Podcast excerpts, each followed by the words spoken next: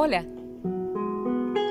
Te estaba esperando para vibrar juntos y juntas entre letras y unirnos en la grandeza de las palabras. Esto es Emergente.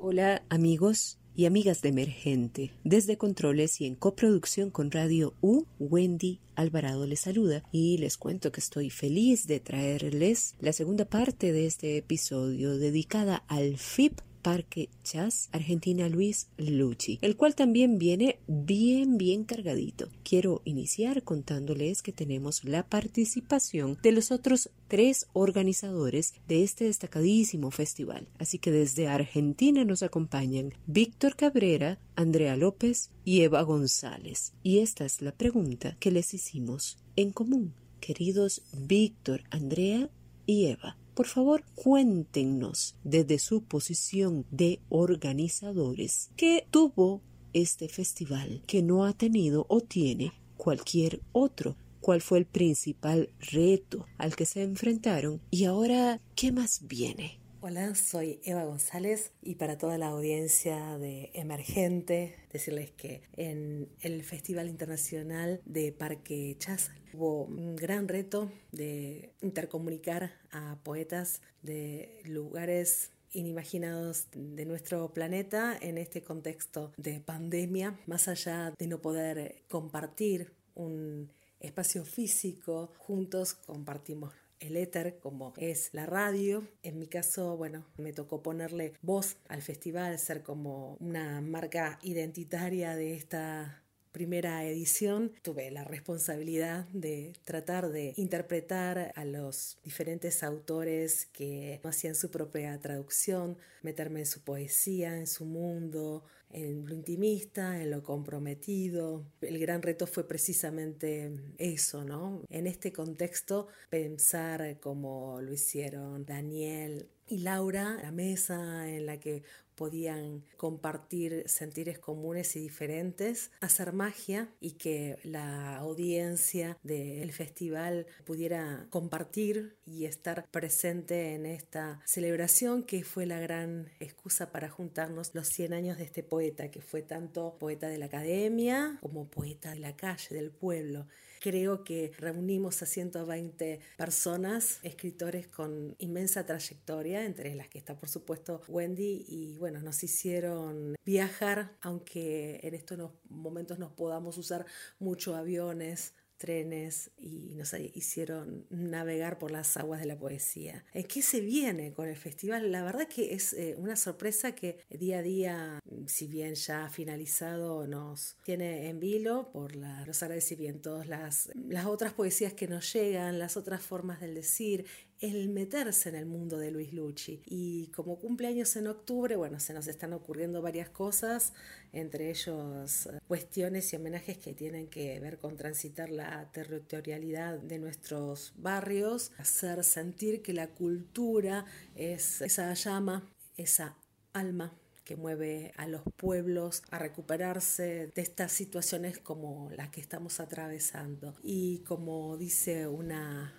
madre Plaza de Mayo, que es Nora Cortiñas, que tiene 91 años, que la poesía en la pandemia le salvó la vida. Así que espero que para ustedes sea algo parecido. Un abrazo desde acá, de Buenos Aires, de Eva González en el contexto del Festival Internacional de Poesía Luis Luchi de Parque Chas. Un abrazo. Hola Wendy, saludo a todos los oyentes de estos podcasts y celebro que haya un lugar en donde la literatura tenga el espacio para su voz y que las palabras tengan todos los colores y que no sean necesarias las imágenes. Mi nombre es Víctor Cabrera, los saludo desde Argentina. Soy uno de los cinco organizadores del FIP de Parque Chas. Tuvimos colaboración de otra gente maravillosa, pero somos cinco los que nos pusimos en campaña para armar este festival. Me preguntás qué tiene de particular y de único. Son muchas cosas. Voy a resumirlas en las que por ahí primero se me vienen a la mente. Es un festival que termina entregando como resultado de su presentación una videoteca. Una videoteca construida, creada, soñada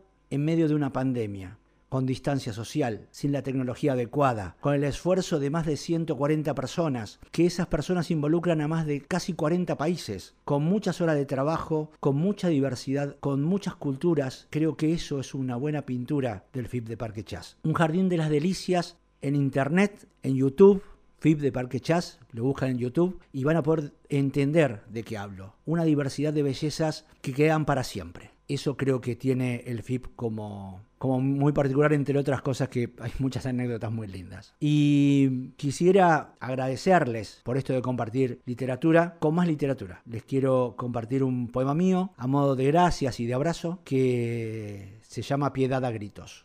Piedad a gritos. Gritos que digan eso que seca la sangre, lo que arde la piel. Gemidos que insinúen sobre espermas y fuego, sobre hambre e ideales, gruñidos que pidan conquistas y muertes, exijan nacer y extinguirse. Voces de la tierra, grítenle al viento que aún laten animales salvajes en este lado del mundo, que no saben morir de sed ni de silencio. Digan de qué fuego son los ojos del alto amor y a cuántos tiros estamos de la paz. No solo voy a gritar dignidad cuando el hambre muera de indigestión, cuando la falta sobre y todos sean todos. Mientras tanto, Solo acariciaré la famélica furia de mi mono estepario, sus fuegos libertinos y libertarios, y su tierna piel de noche, y hasta que mi silencio diga, nunca callaré, por piedad, esta que grito. Gracias. Casas. Habitan en mí todas las casas que tuve. Sin ríos laderos, la casa de mi niñez sonaba a centro montada en ambulancias infantiles que jugaban carreras desde no supe dónde hasta terminar en Gallo y Paraguay con final abierto. Pero como la naturaleza es cómoda, el oído se acostumbra y ya no escuchas el llanto. Mi casa adolescente olía a calle, calles y calles, mucha risa y gente, gente de todos los colores, pocos autos, ningún miedo a la oscuridad. Las casas de mi hija se ven como mamushkas, ya mi madre no es su madre y tampoco a veces me reconoce a mí. Pasan los árboles muy rápido. He recorrido siempre con mi guardería en brazos y mi padre no llegó a alcanzarme ningún ladrillo, aunque supo levantar paredes. Mi hija y yo crecimos nómades. Aún escucho por las noches las goteras de los duelos. Suenan las maderas con ternura y en cada una de sus arquitecturas se revela el mapa que mi madre dibujaba para sus hijos al vernos dormir. A estas alturas ya somos tres criaturas mudándose, a cunas distintas donde se apaga el sol y nadie quiere dormirse. Habitan en mí todas las casas que tuve. En la mayoría fraguaba alguna infancia. Y en todas soy niña. Primero saludo a toda la gente de Emergente y Radio U, soy Andrea López desde Argentina, y en mi lugar de encargada del diseño gráfico del FIP Parque Chas, Puedo mencionar que es uno de los festivales más grandes de los últimos tiempos por su convocatoria, la gran cantidad, variedad y calidad de los poetas participantes que hemos podido dejar plasmado en YouTube a disposición de todas, todos y todes para cuando gusten y quieran. Hemos producido una gran biblioteca de poesía, sumado al amor a Luchi y su homenaje único, sin precedentes. Y por delante, bueno, por delante será lo que la poesía quiera. Y para continuar, les cuento que vamos a tener la participación del otro representante tico en este grandioso festival. Randall Roque, bienvenido, te queremos escuchar. Muchísimas gracias por el espacio y muchísimas gracias a las personas que nos están escuchando en este momento. ¿Para qué es necesaria la poesía o para qué me es necesaria? La poesía me es tan necesaria como inútil, porque la poesía no tiene un concepto de utilidad en sí misma, sino es el dado por el capitalismo y el consumo. La poesía no es un objeto de valor, como si empezó a hacerlo el arte a partir de Warhol, en el que hace del objeto una aparente obra de arte y un valor que es económico, que es precisamente el que define el concepto del arte en el modernismo y en la actualidad. En ese sentido, la poesía me es tan necesaria como inútil. Porque Parque Chas o Fit Parque Chas de Luis Lucci. En este sentido, Luis Lucci se decantó por un comunismo inicialmente y yo, que en efecto no soy nada comunista, podría haberme preguntado por qué participar. Luis Lucci posteriormente se decanta hacia el anarquismo. Y eso sí es un concepto interesante porque el anarquismo no tiene que ver con la destrucción de la sociedad o con la destrucción de todo el derredor, como a veces lo quieren proyectar. No, el anarquismo es la destrucción de nosotros mismos para reconstruirnos en los más altos valores civilizados, sociales y humanistas, a grado tal que no requieren de una estructura del Estado, que no requieren de normas ni de leyes que le digan cómo actuar bien, porque el mismo humanismo, el mismo ser humano, tiene el suficiente conocimiento y la suficiente moral para tomar las decisiones que no perjudiquen a otros, es decir, ir hacia el bien mayor, tanto social como individual. Y en ese sentido podría yo coincidir con un concepto de anarquismo como el bien supremo de toda sociedad. Quizá en eso me siento un poco identificado con Luis. De ahí en adelante Creo que lo demás que nos une es solamente la poesía. Viejos amores. Los amores que reviven son lo peor.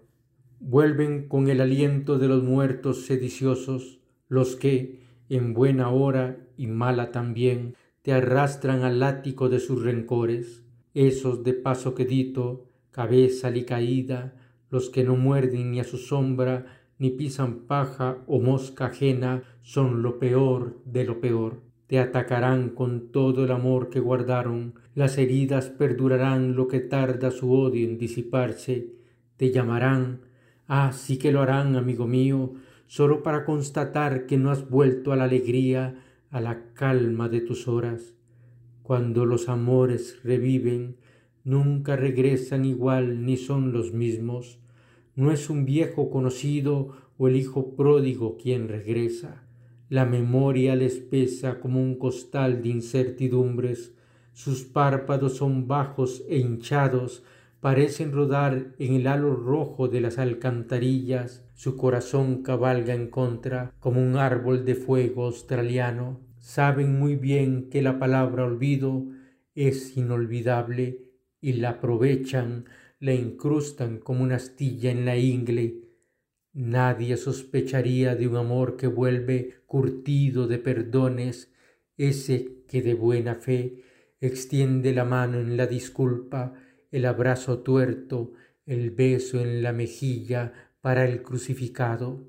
Los amores que se entierran deben quedarse boca abajo, golpeados con el filo de la pala, apelmazados con piedras de río en la vereda, cuando los miréis acercarse, depuestos de toda dignidad, cruzad el camino de los infiernos de Dante, cortate lengua y oídos, su voz es más peligrosa que las de mil sirenas. Nos libre Dios de los viejos amores y castigue con el peso de su memoria si regresan. Y seguimos, vean la belleza desde nuestra hermana y vecina Guatemala, María José Lara. Qué placer tenerte en este espacio. Madre mujer. La mujer nació para madre, dicen, pero de mí todo nace muerto. El amor que entrego, la soledad que respiro, estas lágrimas desérticas. Mi vientre, hogar solo de intermitencias, cementerio de placeres, cadáveres perfumados. Nací madre del dolor y la oquedad, yo, mujer. Modo de ser. Existo como retazo, falda de un volcán apagado que intenta adherirse a la tierra.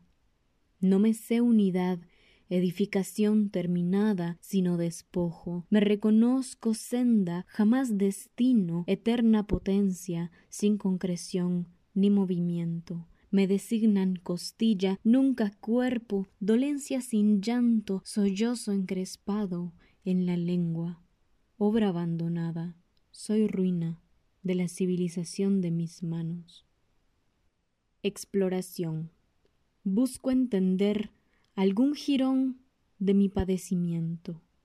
Si acaso un piadoso aliento de naturaleza me hablara, me moviera, me llamara qué naturaleza, qué lenguaje, no hay símbolo ni gesto para nombrar la descomposición, del cadáver danzante que llamamos vida. Soñar el fuego. La hoguera sostiene ficciones. A la luz de las llamas soy flor encendida, rompo el concreto, de mis cortes crecen fósforos y espinas de lumbre. En patria de imágenes me colma, savia de fuego, ardo, disgregada en el viento despierto, endeble humana.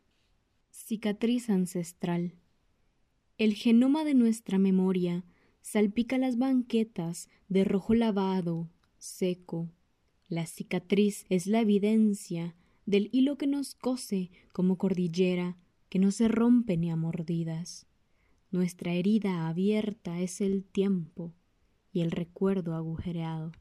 Hola a todos y todas, mi nombre es María Lara, tengo 22 años y nací en Guatemala. Antes de responder pues solo quisiera agradecer este espacio bello para conversar sobre la poesía y sobre este festival tan especial y tan valioso en cuanto a la construcción, pues ese recorrido ya histórico de generar espacios de encuentro para artistas de distintos puntos del mundo. La poesía para mí se ha revelado como una necesidad, pero también como la manera más sincera que he descubierto para acercarme a la realidad, al mundo y a lo que en él sucede, pero también como un acercamiento honesto a mí misma y a ese otro mundo interior que deviene solo dentro de mí y creo que me permite vivirme y, recorrer una búsqueda honesta, abierta hacia afuera y hacia, hacia adentro, pero siempre desde la palabra y desde el arte que a través de ella podemos ir construyendo. Y hablando de, recorrido, a veces puede concebirse como un sendero que se recorre de manera solitaria. y creo que estos espacios son valiosos para resignificar ese camino, porque en el trayecto es también posible conocer a otras personas que recorren senderos similares desde la vocación poética. Y he ahí, para mí, el valor de este festival, que me permitió a mí escuchar voces de poetas que admiro, algunas ya conocidas y otras como un primer encuentro y un primer acercamiento pero para mí el festival me permitió conmoverme una vez más ante la universalidad de la fuerza que habita en la poesía y esa fuerza que habita también en quienes se dicen a través de ella. Y, pues eh, las palabras se quedan cortas, pero me honra mucho formar parte de estas convergencias y pues es la primera, pero espero que no sea la última. Y pues nada, agradecida ante todo.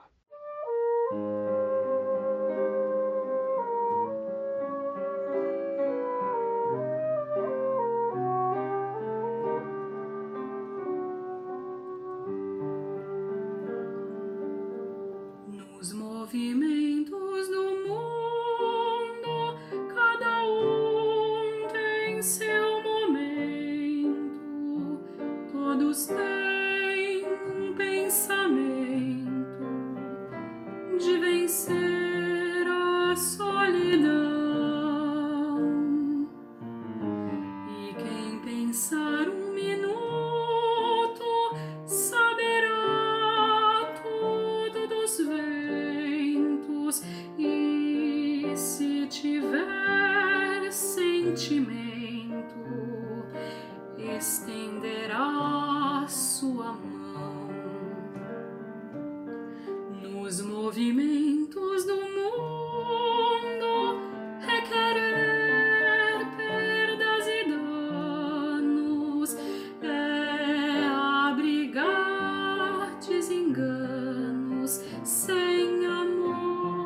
this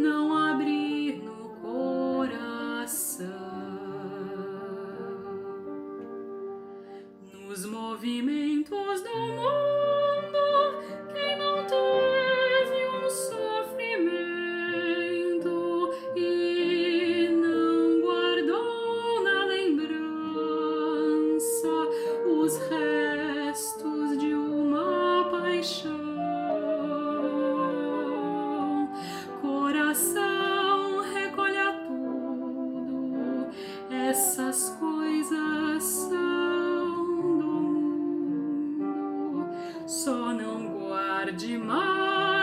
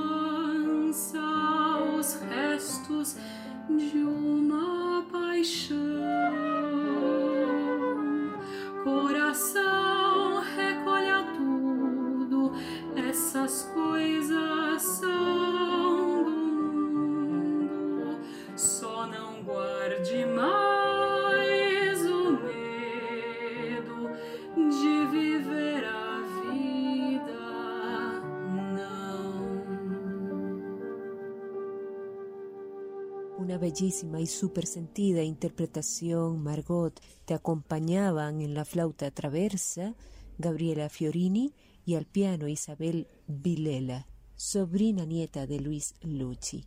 Gracias por hacerte presente, gran cantora y actriz, en este espacio.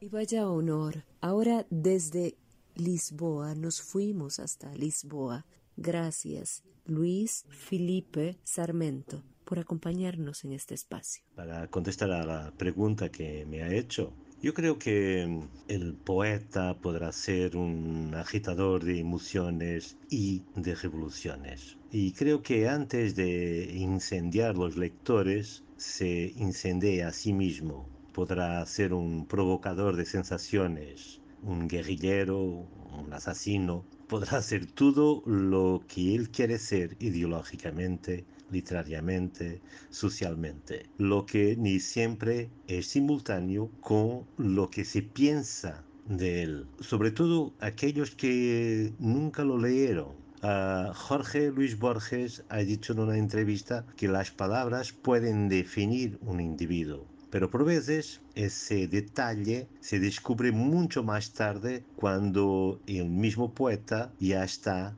en un otro andamiento, en una otra fase de su vida y de su creación literaria con nuevas palabras que lo definen en su tiempo presente. Hoy mm, los poetas ya no son incendiarios porque son poco leídos entre nosotros. En otras latitudes la poesía puede tener una dimensión impensable en la realidad que vivimos en Portugal. Tenemos excelentes poetas y tenemos un mar de poetas que no leen a los poetas. Y si así fuera, la poesía sería el género más leído en Portugal y en toda Europa, lo que no es verdad. Podrá inflamar pequeños círculos, pero todo eso es efímero. Muchos incendiarios se dejan consumir por el fuego económico y se quedan perdidos en la bruma del olvido. Ahora voy a, leer a intentar leer un poema en español. Uh, no es mi idioma, como vosotros lo saben, yo soy portugués, pero voy a intentar leer un poema en español. Si digo madre, digo Italia. Si digo abuelo, digo isla. Si digo bisabuelo, digo Galicia. Si digo tatarabuelo, digo Francia un tataratarabuelo en Grecia, otro en Damasco, uno perdido en la India gitana, otra en las calles de Palestina. Si me remonto a los décimos abuelos, soy de todas partes, vengo de todos los orígenes, concebido en todas las religiones.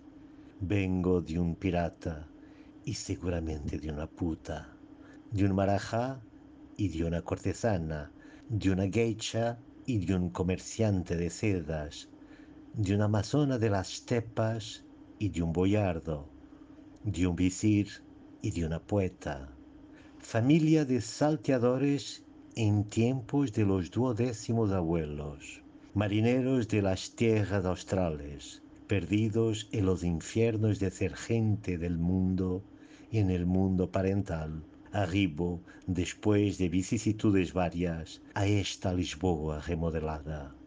Enamoraría un primo, otro en el Quartier Latin, una prima en el Magreb, otra en Moscú y otra más en el Congo, y miles, miles en Brasil.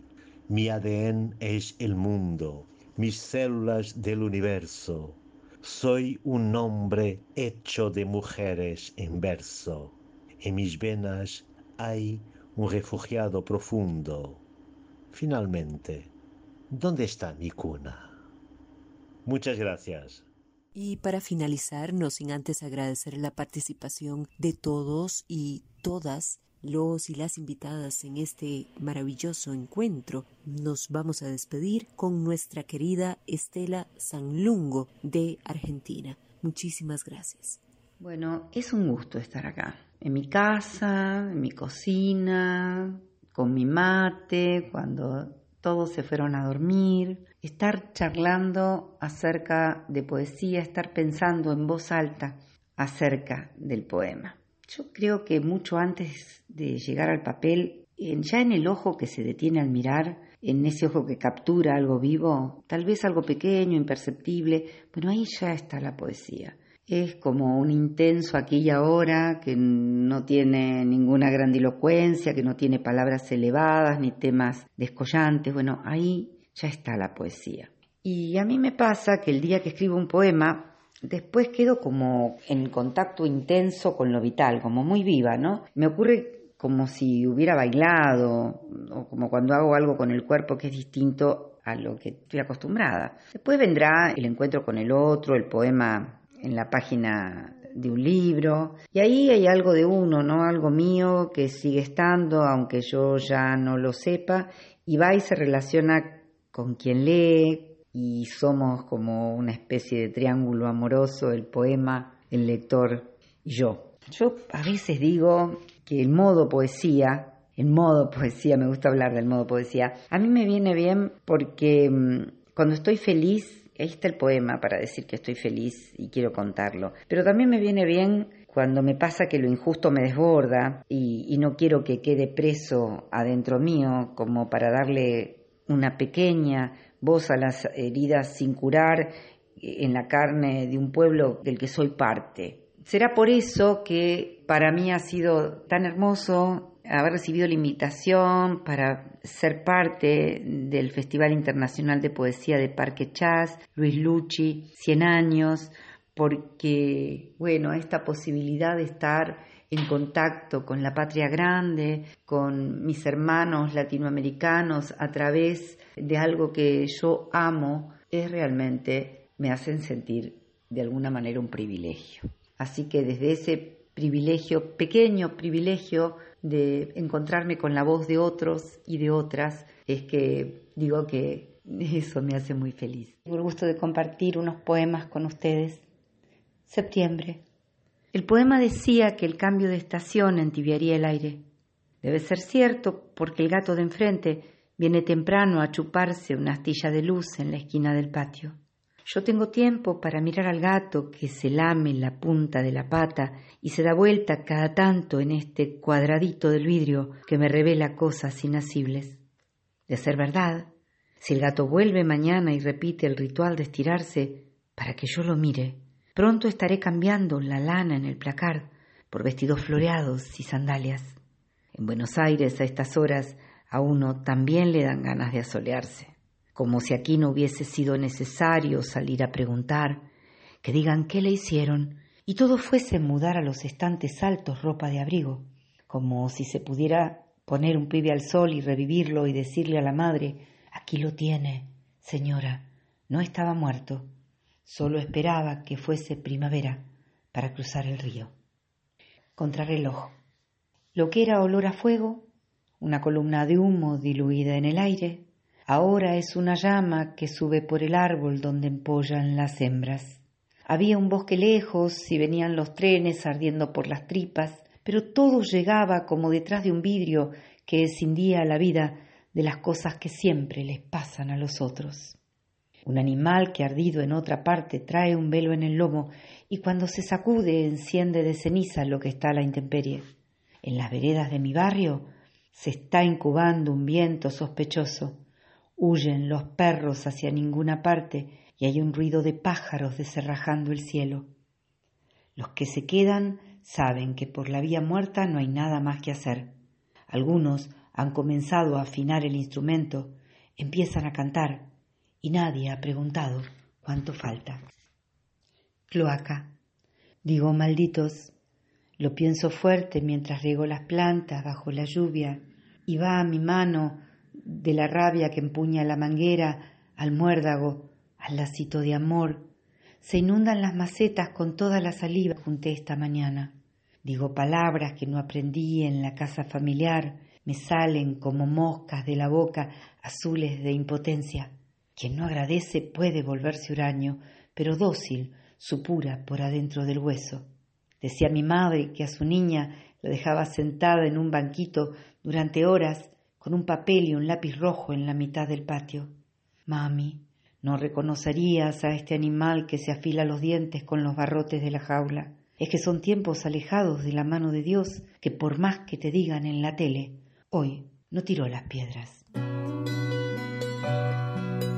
Emergente, un programa en coproducción con Radio U, Universidad de Costa Rica.